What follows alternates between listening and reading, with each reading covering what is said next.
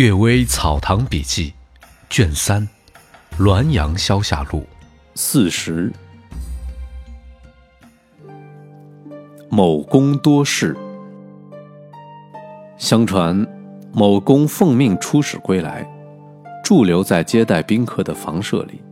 当时庭院中菊花盛开，某公在花下徘徊。他看见有小童隐约映在稀疏的竹枝间，年纪约十四五岁，端丽温雅，如同盛装的女子。经询问才知道是房舍主人的儿子。某公把他叫来谈话，发觉他十分聪慧灵巧，并拿一把折折扇赠送于他。看到他目光流转送情，意思是主动要来亲近。某公也爱他的秀美聪颖，依恋不舍。同他温声软语，恋恋不舍。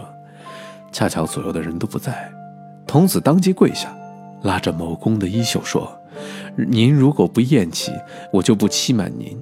我的父亲现身冤狱，如果能得到您的一句话，他就可以活命。您肯救助，我当不惜这身子。”童子刚从袖子里摸出状纸，忽然一股暴风冲击，把六扇窗门全部吹开。他们谈话的情景几乎被侍从们偷看到。某公知道有异样的情况，就连忙挥手让他离去，说：“到晚上再慢慢商量。”并立即叫人驾马车走了。后经查访，知道是因为土豪杀了人，罪案急切不能减免，买通了官府中的小吏，引导某公留宿他家，暗地里买了娈童。假装是他的儿子，又买通左右，得以得到面前，用秦若兰引诱逃户的计策，没有料到冤魂显示变异。求闻达公曾经说过，此公偶尔多事，差一点中了计。士大夫一言一行不可不谨慎。如果当时面孔像包公，又哪里有机会可乘？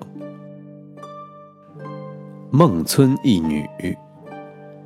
明朝崇祯末年，孟村出现大盗疯狂抢掠，盗贼见一女子长得很美，就连同她的父母一起捆了起来。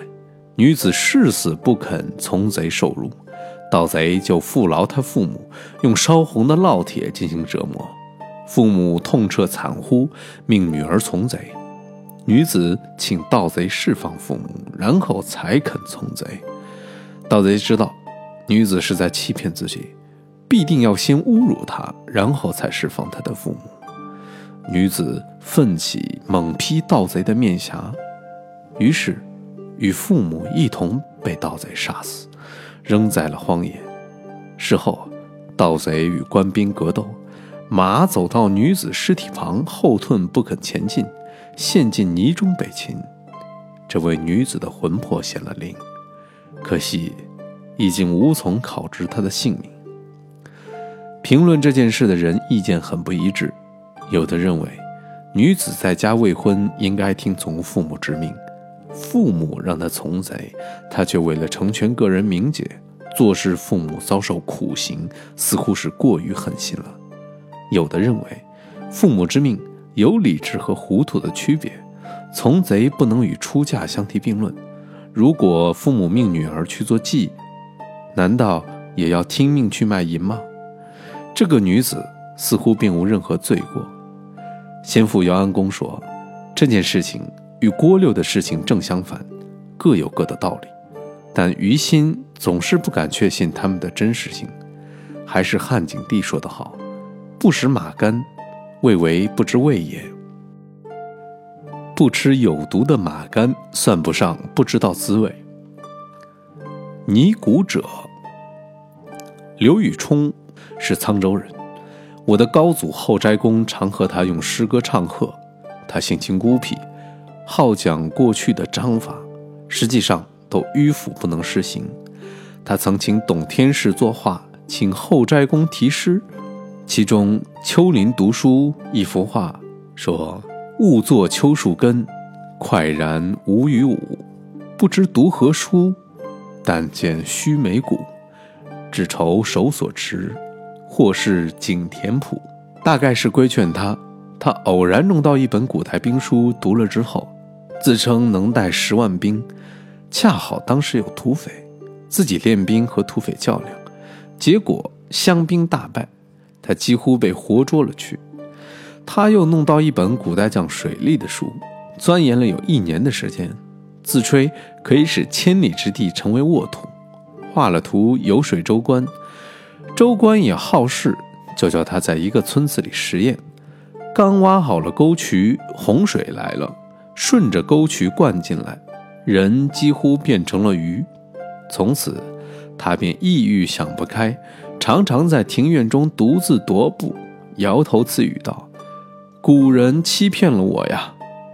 每天叨咕千百遍，只有这六个字。”不久，他发病死去了。后来风清月白的晚上。常见他的魂在墓前的松柏下摇头踱步，仔细听去，嘴里念叨的还是这六个字。有人笑出了声，他的魂突然消失。第二天观察，他的魂还和前一天晚上一样在摇头踱步。沉迷于古代人很愚蠢，怎么能愚蠢到这个地步呢？阿温秦公曾教导我说：“满肚子都是书本知识能拜师，肚里一点知识也没有，同样能拜师。”下棋的高手不忽视旧棋谱，却不照搬旧棋谱。名医不信古方，但离不开古方。所以说，神而明之，存乎其人。意思是将它研究透了，而保存自己的特点。又说他能与人规矩，但不能使人巧。